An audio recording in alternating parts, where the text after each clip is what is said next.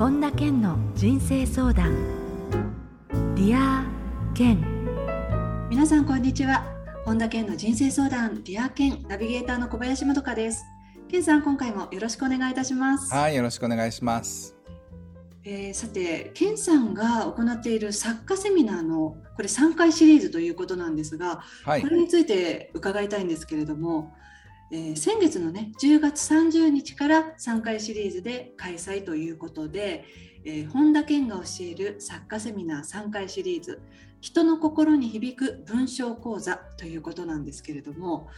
あのこれまず1回目が10月の30日文章で人の心をつかむ5つの技術。2回目が11月の27日土曜日ベストセラー作家だけが知っている6つの秘密。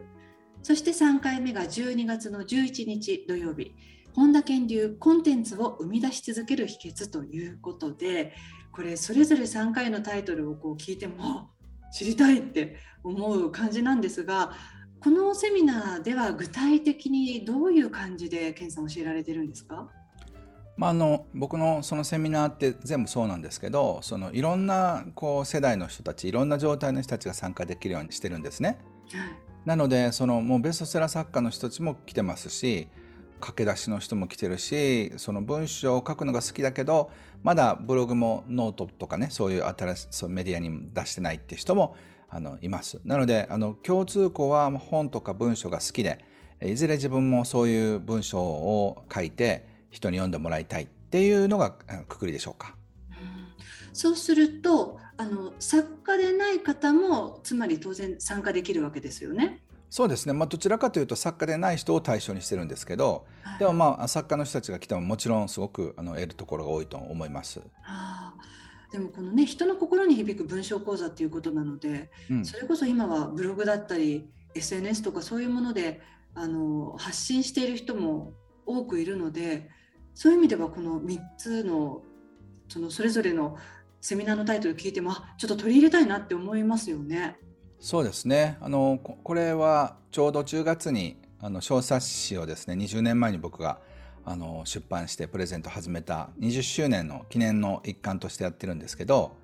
あの、まあ、出版会とかねそういう本を書きたいっていう人にそういう僕が20年で蓄積してきたノウハウとかそういったものを、まあ、シェアしたいなと思って、えー、始めてます。なので作家の人たちとかは全員無料で参加できるようにしてるんですね。はい。それもなかなかありがたい企画ですね参加者にしたら。そうですね。あのっていうのはそのやっぱ作家の人たちってねすぐ死んじゃうんですよね。あの大体23冊で平均消えてしまうので。なんとか本を書いてる人には長く生き残ってもらいたいと思いますしそのやっぱりこれから出版界を盛り上げるために新しい書き手の人たちが出てこないとダメなんですよね。うん、うん、なのでそういった人たちがどうやってその世の中に出れるのかってこともお伝えしたいと思ってます。あじゃあ検査にしたらそれこそその出版業界全体のことも考えてのこのテーマだったりするわけですね。そうですね。なのであのまあ今すぐ出版とかじゃなくてもねいずれ作家になってみたいなっていう人もよかったら来ていただきたいなっていうふうに思っています。はい、えー、それでは本田健の人生相談リア健今日も最後までお楽しみください。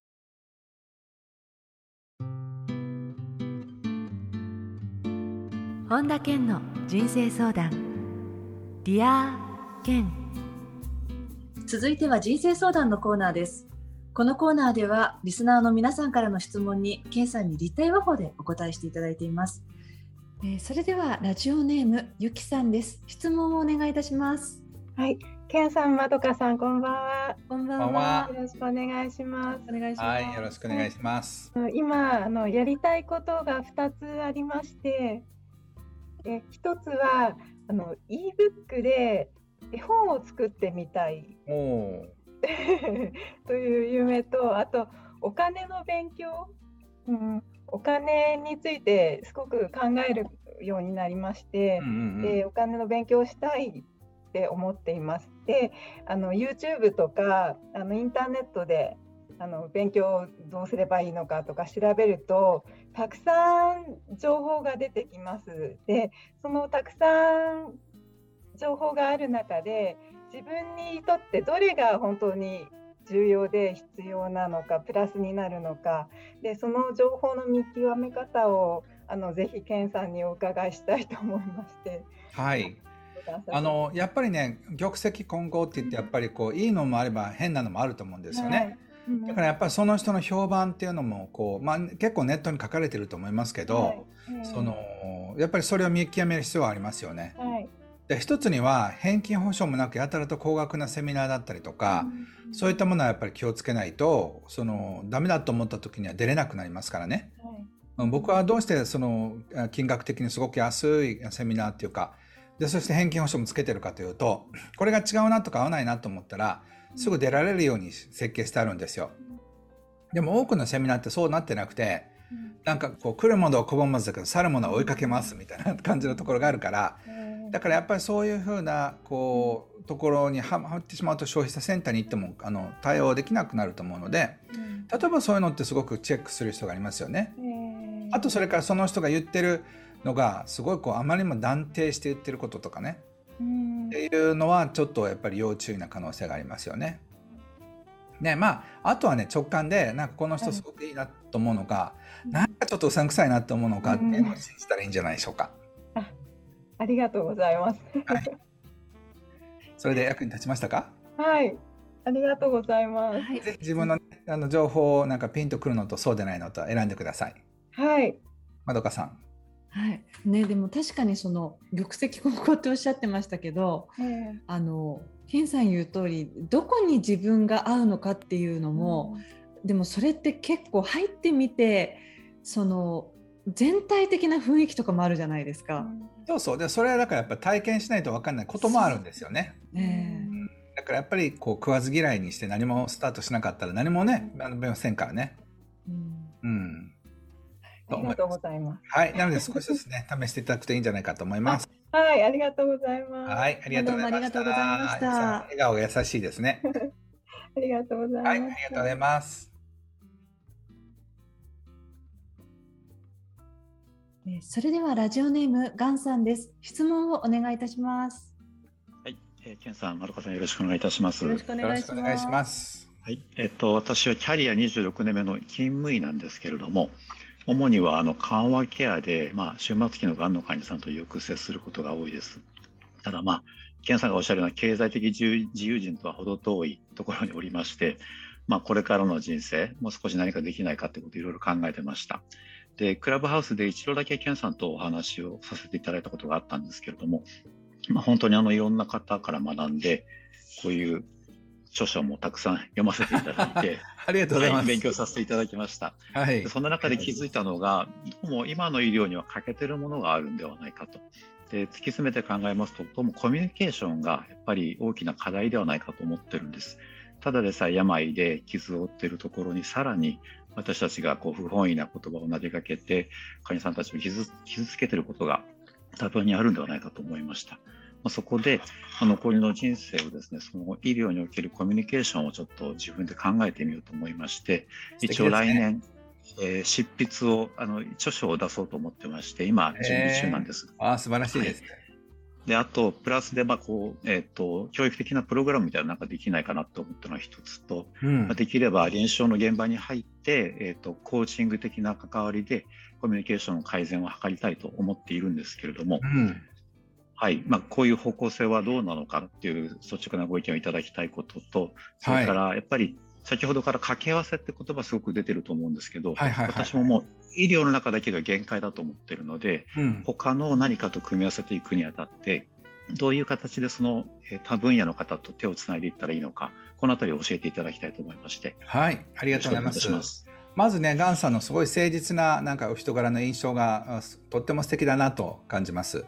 なので、きっと本もね、あの、どういう内容かはわかりませんが、あの、優しい素晴らしい本になるんじゃないかなっていう予感を感じています。で、あの、そういう方がね、書かれる本っていうのは、とにかく人を癒すことになると思うんですね。なので、内容に関してはあんまりこだわらないというか、こう、どういう本を書かれても素晴らしい本になるっていう感じがしますので、その、それをどうやって広げていくのかっていうことに意識を向けられたらいかがかなと思います。で、それには、やはりこう、あの、問題をね、提起するときっていうのは、今がダメだって。これがダメだってなっちゃうんですね、どうしても。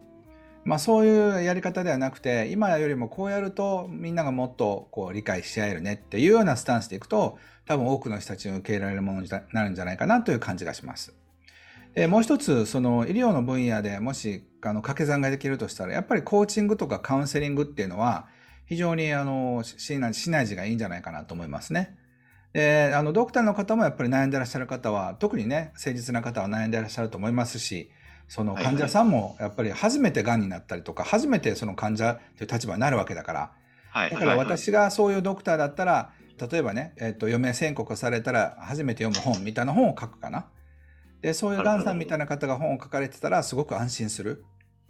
うん。だからそういうふうな、なんかこう、人を安心する本をぜひ書いていただきたいなと思いますね。わかりました。はい、まいかがですか？今かなりあの健さんから具体的なねその方向性というか一つのアドバイスがありましたけれども何かこのご自身の中で聞かれて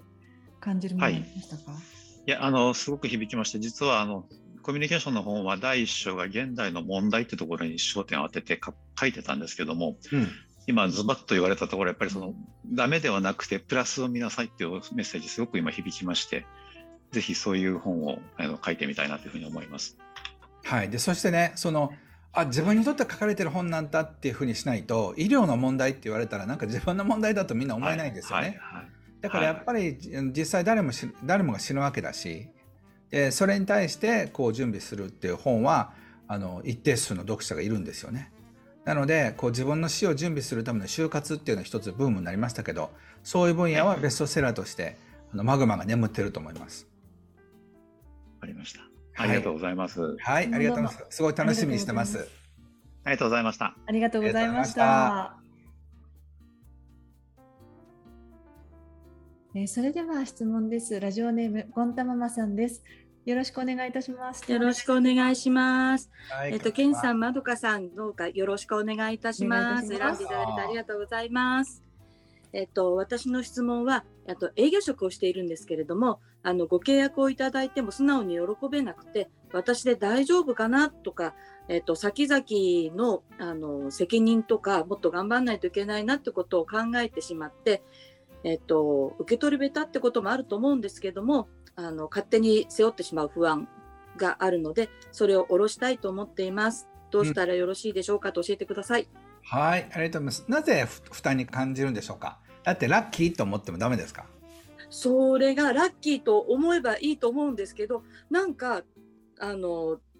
引っかかることがあって、素直にラッキーとは言えなくなっちゃうんですよね。それは例えば自分が迷惑をかける可能性があるからですか？うん、そうですね。あの、多分私の、あの、お金に対する価値観なんだと思うんですけど、うん、あの、奪ってしまうような感覚があるのかもしれないです。でもその人は別に騙されたと思ってるわけじゃなくて、正当な仕事としてやってもらって、感謝してくれる人もいませんか、はい、います。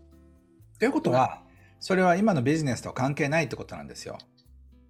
勝手に紐付けてるだけなんですよね。うん、自分がなんか、うん、なんか生まれてきて自分がそのなんか暮らしてることが世の中を騙してね、なんかごまかして生きてるような気持ちになってるだけなんですよ。うん、これってね、詐欺師のプロセスって言って全ての人があるんですよ。どっかで世の中をうまくごまかしてちょろまかしてなんか親から食べ物を盗んで生きてきたみたいな その気持ちってあの人間の原型の中にあるんですよ心理学の中に。ですごく正直な人とか誠実な人ほどそれを感じやすいんですよ。まあ、極端な場合は自分なんか死んだ方がマシだって言って自分でね命を絶つ人もいるぐらいなので、うん、なので本当ママさんそういうふうに自分の中になんかこう生きてちゃいけないんじゃないかっていう気持ちが残っていて。でそれを必要以上にピックアップするのでそれがなんか営業をやってお金をもらった時とかになんか人をなんか騙かし騙くらかしてお金もらってる感じと多分つながっちゃってんじゃないかなと思いますど。れぐらいピンときますか？結構きます。そう。だからまず営業と関係ないって言ってみてください。営業と関係ない。うん、はい、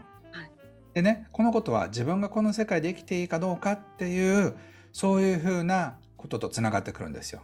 はい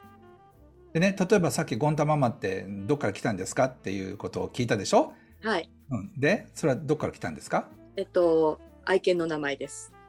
じゃあ、ゴンタく、ゴンタちゃん？ゴンタくん？ゴンタくん、あの、もう、あの、いなくなっちゃったんですけど、ゴンタくんです。はい。でも、ゴンタくんは、でゴンタママが人間でいてくれたことでどんだけ感謝してると思います？多分すごく感謝してくれてると思います。うん、もしね天国であったとしたら、うん、本当に楽しかったよって言ってくれると思いませんか、うん、思います。うん、ってことはねゴンタ、ゴンタママに対して感謝してる、まあ、人間じゃないけど存在はいるってことなんですよ。はい、でもしねゴンタゴンタ君に感謝されてると感じるのであれば、同じように営業先でお客さんになってくれた人も同じような感謝してくれてると思いませんか？そうですね。やったっていい人にね、本当に人にフォローしてくれてありがとうって言われたことあるでしょ？はい、あります。なので、その時にはすごく信じにくいかもしれないけど、はい、おじさんがね、ありがとうって言われた時には、あ、ゴンタ君の魂の一部がこの人に乗り移って、ありがとうって言ってくれてんだなっていうふうに思ったら楽しくなってきませんか？そうですね。そう思ったらすごく楽しくなりました。うん。はい、そしてね、これからたくさんの人たちに感謝されると思うんですけど、全部ゴンタ君が言ってくれてると思ってください。あ、わかりました。そうしたらもっと受け取りやすくなると思います。はい。はい。で、そして自分がね、こう、生きづらかったりとか大変だった時に、ゴンタ君はめっちゃ優しくしてもらって、すごい感謝したはずなんですよ。うん、違いますか？そうですね。はい。だから世界のどの人が何か言ったとしても、そのゴンタ君に対してはめっちゃなんか優しくしてあげたでしょ？はい。うん。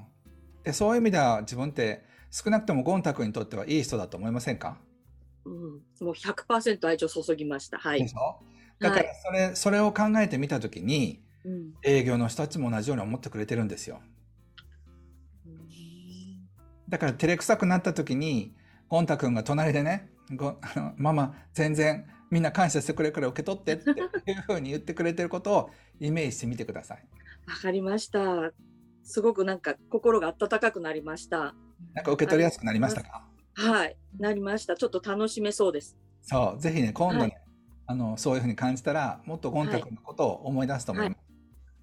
はい、ありがとうございます。今日このラジオネームにしてもらえたからこういう話で、そうですね。ね大活躍でしたけれども、ね、ねなんかあったんでしょうね。はい、このそうですね。ね迷ったんですけど、あの名前と、はい。今ね全部全部つながってるんですよ。はい。で僕の才能はそういった全てのことを直感的につなぎ合わせることで一体何が起きてるのかっていうのをチェックすることなんです。はい、ありがとうございます。もうちょっと嬉しくて涙が、ね、ちょっと切れてます。いや僕たちもなんかあのゴンタ君に会ったことないけど、なんかねゴンタママとゴンタ君の間にすごい深い絆があったんだなっていうので感動してますよね。本当ですか、嬉しいです。そうそう。皆さんもコメコメントで書いてますよ。あ本当だ。うん、嬉しいです。だからそういうふうに考えてみてください。だからね自分が気恥ずかしいなと思ったりとか受け取れないと思った時もゴンタ君なら100%愛情とか感謝を表現したでしょ？尻尾振って。はい。お客さんはこの人なりに尻尾振ってくれてんだなと思ってください わかりましたそうするとなりますよねなんかそうすると、はい、なんかねそう全然あの質問した時のあのイメージは全くなくなりましたはい、おめでとうございます。それがね、ゴンタ君が持ってる愛なんです。ありがとうございます。ね、今日は寝るときにゴンタ君のこと考えてあげてください。はい、あのハグして寝ます。はい。ありがとう。はい、どうもありがとうございました。えー、それではラジオネーム幸子さんです。よろしくお願いいたします。質問をお願いいたします。はい、えっ、ー、と、ケンさん、まどかさん、こんにちは。こんにちは。えっ、ー、と、もう、あの、決まってから、なんだかすごいワクワクの日にちを過ごさせていただきました。ありがとうございます。えっ、ー、と、私の質問です。えっ、ー、と、父が始めた会社を、え夫が後を継いで、で、私も一緒に働いておりまして、一応会社としては32期。で、えっと、夫が継いでから18年ぐらいになるんですけれども、えーとまあ、本当にいろんなことが起こって、えーとまあ、借入金なんかも当時よりもどんどん増えたりとかしてですね、えーと、事業もどうしていいかわからないような毎日を過ごしてるんですけれどもあの夫は社長でで私は一応専務という役割を持ってるんですけれども、えっと、なかなかそのビジネスウーマンという感じでの働きができなくてですね、えー、サポートなかなかできないなっていうふうに、まあ、思っているんです。で、まあ、世の中には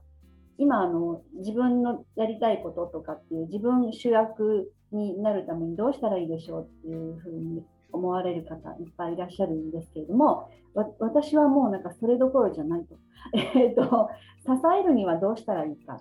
とかですね。やっぱり、えー、いろんなところで、まあ、夢を追いかけてる人をどうやって支えるかとかそういうサポートする側としてどういうふうに、えー、自分は、まあ、心構えもそうですけれども、えー、していけばいいのかっていうのがちょっと最近思ってるところでで、まあ、あの健さんにお尋ねできれば、えー、ありがたいです。はい、ありがとうございます。あのまずねそのサポートするっていう人はこう自分で中心でやっていく人と同じぐらい大切な役割があるんですよ。はい、なぜかというと一人でやったって多分旦那さん一人だったら簡単にこけると思うんですよね。だから、そうそう幸子さんがいるってことがすごく大事だってことをちゃんと認識していただきたいんです。はいはい、でもう一つは、はい、そのやっぱりお二人であるいは会社の人たちとその、こうストーリーを描かなくちゃダメなんですよ。例えば売り上げが下がってきたとしたらここから売り上げをね、はい、こう売買ゲームで増やすにはどういうふうなことが必要かっていうようなストーリーが必要なんですよ。はい、例えば人と物とお金の問題があったとしたらそれをどうやってひっくり返していくのか、はい、例えば新しい人が入ってくる。なんかこう融資が下りる、はい、なんかねこう商品がヒットするサービスが今まで全然こうあの人目も見なかったものがうまくいくっていう、こういうふうなストーリーをみんなで考えて、はい、そしてそれを自分たちで作れるかどうかってことだと思うんです。でそれをその機運を高めていく必要があるんですよね。はい、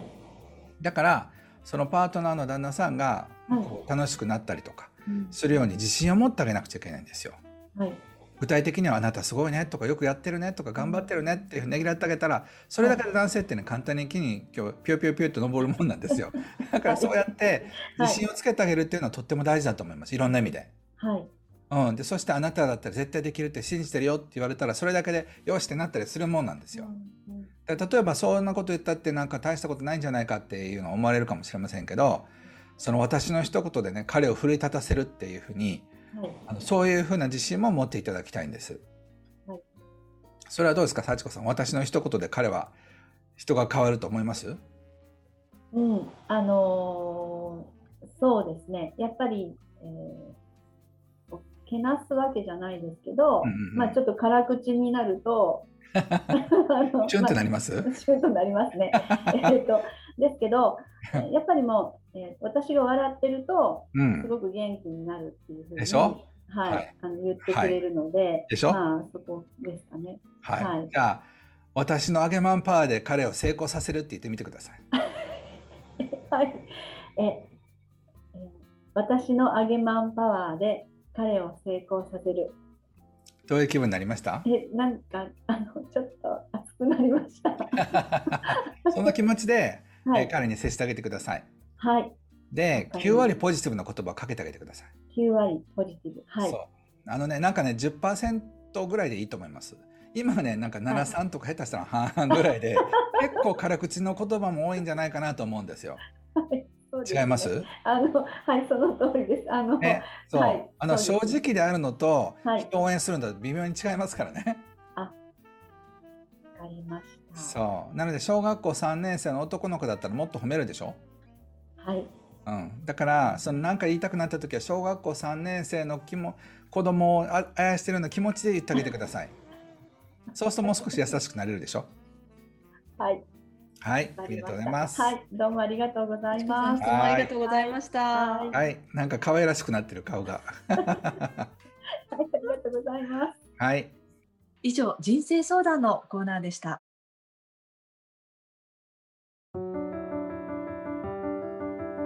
本田健の人生相談。 Dear Ken。続いてはハッピーライブラリーのコーナーです。皆さんが人生を幸せにより豊かに過ごせるための特別な一冊をご紹介しています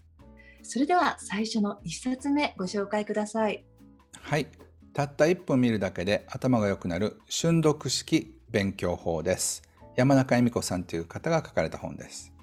どうして今回この本を健さん取り上げられたんですか？この方ねクラブハウスで僕知り合ってで、まあ、その前からもちろん本を読んでたんですけどそのよくねそのどの速読法がいいですかって言われることがあの多いんですよ。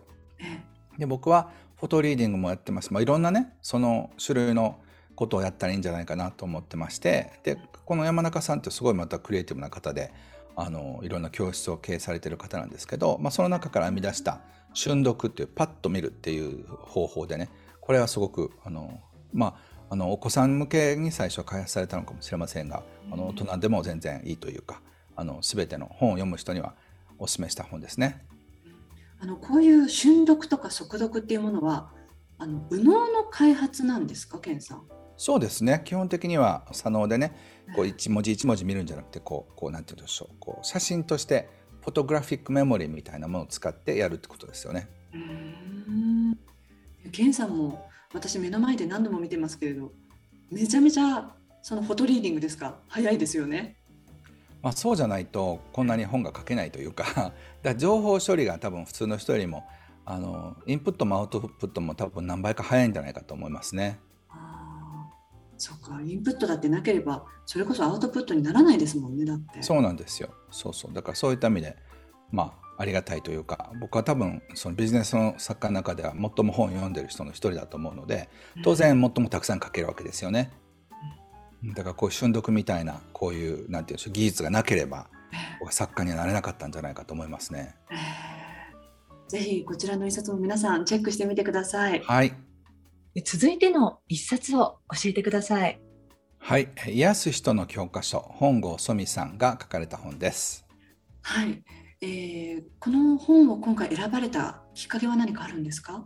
あのこの本郷ソミさんともね僕作家になる前だからもうほぼ二十数年前からのあの付き合いなんですけどもともと彼女はあの音楽のプロデューサーであのステダラパーとかねそういうのあのプロデュースをする会社の社長さんだったんですけどそこからそのヒーリングに目覚めてその頃僕出会ってるんですけど彼女は世界中のいろんなヒーラーのところに弟子入りして勉強して、まあ、ヒーラーのヒーラーって言われてヒーラーズヒーラーって言われてる、まあ、あの女性なんですよね。で、音楽プロデューサーはもうあのそこから卒業してヒーラーとしてで今はシンガーそしてライター、まあ、こういうことを教える先生として活躍してるんですけどこの癒しって何なのかっていうのがすごく体系的に分かりやすい本になってます。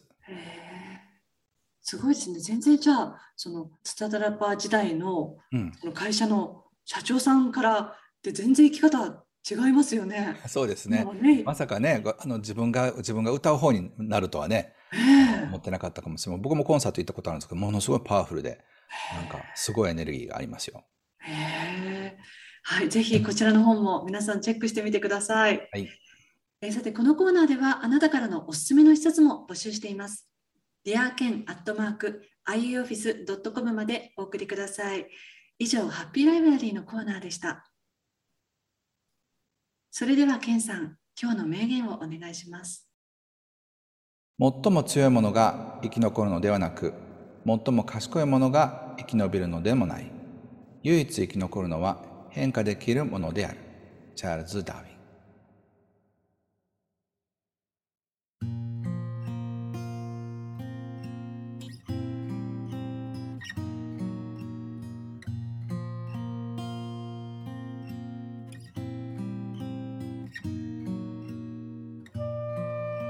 本田健の人生相談リア健いかがでしたでしょうか？さてあのオープニングで健さんに作家セミナーシリーズについて伺ったんですけれどもあのもちろんその作家志望でなくても例えば仕事の時とかあとはまあそうですよね就職活動の時のあの自己アピールとかいろいろあると思うんですけれど人の心に響く文章ってやっぱりいろんな人にとって必要な技術だっていうふうに思うんですが、うん、ケンさん何かですねもちろんそのこの数分ではなかなか聞けないので秘訣一つ何かあれば教えていただきたいなって思うんですけれど。まあ一つには自分がどう感じてるのかってことを相手に伝えられるかってことですよね。例えばもう普通のことを言ってたって全然こうあの伝わらないんですよ。例えば今楽しいとかっていうふうなことを言ってもあの伝わらないわけですよね。でも例えばどういうふうに楽しいかワクワクしてるのかっていうのをあの初恋の人に告白したら自分も好きだったって言われた時ぐらい嬉しいとかっていうふうに言われると、うん、ああそれは嬉しそうだみたいなのが伝わってきますよね。はいうん、で例えばそのなんかどれだけ感動してるんですかみたいなのが伝わるかどうかっていうのっていうのはそのシチュエーションがああ分かる分かるみたいに思ってもらえるかどうかってことなんですよね。共感してもらえるかっていうことですよね。そうなんですよ。必ずしもその人が体験してなかったとしても、うん、そういうこう自分が好きだって初恋の人に言ったら相手も好きだったってなんかすごい幸せそうなシチュエーションじゃないですか。そうですね。うん、そうするとなんかこちらもなんかちょっとワクワクするっていうか。はい、今聞いててワクワクしましたもん。そうそうそうそう、うん、例えばそういう胸がキュンってなったり、わあいいなって思ったりとかね。うん、うん、なんかそういうふうなあのありありと情景が浮かぶような感じのあのことを文章に書けるといいですね。そうすると要はそのベストセラー作家の人たちの文章ってそういう視点で見ると、うん、そういう共感しやすいものっていうのがたくさん散りばめられているってことですか？そうですそうですあの「ハリー・ポッター」の中に出てくる移動キーっていうのがあるんですけどなんかそれを触ったりその文章を読むだけで過去に飛ぶような感じのそういう文章なんですよね。はい、だから例えばそのあの父親がね台所で苦虫を噛みつぶしたように不機嫌にお金について語ってるっていう話をしたら自分も同じようなことがあったとかっていうふうな感じのことを思い出してそこに過去に飛ぶんですよね。うん、うん、母親が狂気のように怒ったのは今でもわからないけどなんであんなにそのお母さんが怒ったかっていうと私が同じものを2つ買ったからあなたは何で無駄遣いするんだって言って鬼のような顔をして怒ったのは忘れられないとか言ったらああ自分もなんか別のことであったなとかっていうことを思い出すんですよ。例えばそういうなんか自分のそのなんか強烈な思い出に飛ぶような感じのあの文章があるとやっぱり心つかまれるんですよね。うん、うん、例えばだから初めにねその温厚であった祖父が唯一起こったのはお金についてだったその時私は6歳だったと思うとかっていう話になったらどんなどどんなことがあったんだろうって気になりますよね。はい。うん、だから例えばそういう形でなんかこう思わず引き込まれるような文章を書けるかどうかって、まあ、これはストーリーテラーっていう、まあ、話す技術でもあるんですけどね。うん。そこはあの訓練していったらば伸びる部分なんでしょうか？もちろんです。これはもう単なるそれに関してはテクニックですから。ただそのそれをテクニックでやればいいかっていうとそういうもんでもないんですけどね。あうんね、あのくどくどと説明したってまたそれも違いますもんね。そうなんですよだからやっぱりその人がね感じてる感情がドンってこうなんか伝わってくるようなそういうふうな書き方じゃないとダメなんですよね。まあ、ちょっとこれ 5分で説明するの難しいんですけど。そうですね、はい、でもそれを身につけることができたら会社のプレゼンとか、うん、そのまあ、例えばこう恋愛で告白する時とかプロジェクトを新しく社内でまとめる時とかそういう時に全部やっぱり基本的にはこう LINE とかメールでややり取りすること多いですよね。はい、で直接伝えなくてもそうちょっとした LINE とかで2行の文章で相手がすごくあこの人気配りができる人だなっていう印象を与えることができたら後々すごくうまくいきますよね。そうですね、うん、そういう技術を、うん、そうそう身につけてもらいたいなと思いますね。ね応用がいろいろできそうですもんね。うん、そうですね。ねはい、ありがとうございました、ケンさん。はいえー、さて本田健オンラインサロンでは毎月980円でサロンメンバーのみが視聴できる健さんのオンラインセミナーや特別ゲストとの対談動画などいろいろなコンテンツを配信しています。現在はオンラインサロンメンバーを対象にこの Dear Ken での質問者も募集しています。また Voicy では毎朝本田健の1分間コーチングも配信中です。毎月1冊本田健の書き下ろしの新刊が届く本田健書店や最新情報に関しては公式ホームページや LINE アットなどで配信していますのでぜひチェックしてみてください。えー、ということで、ケンさん、今週もどうもありがとうございました。はい、ありがとうございました。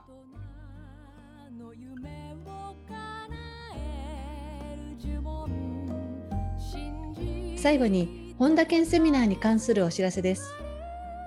11月20日、運命と宿命を見極めて人生の目的を生きる方が開催されます。詳しくは本田健公式ホームページよりご確認ください。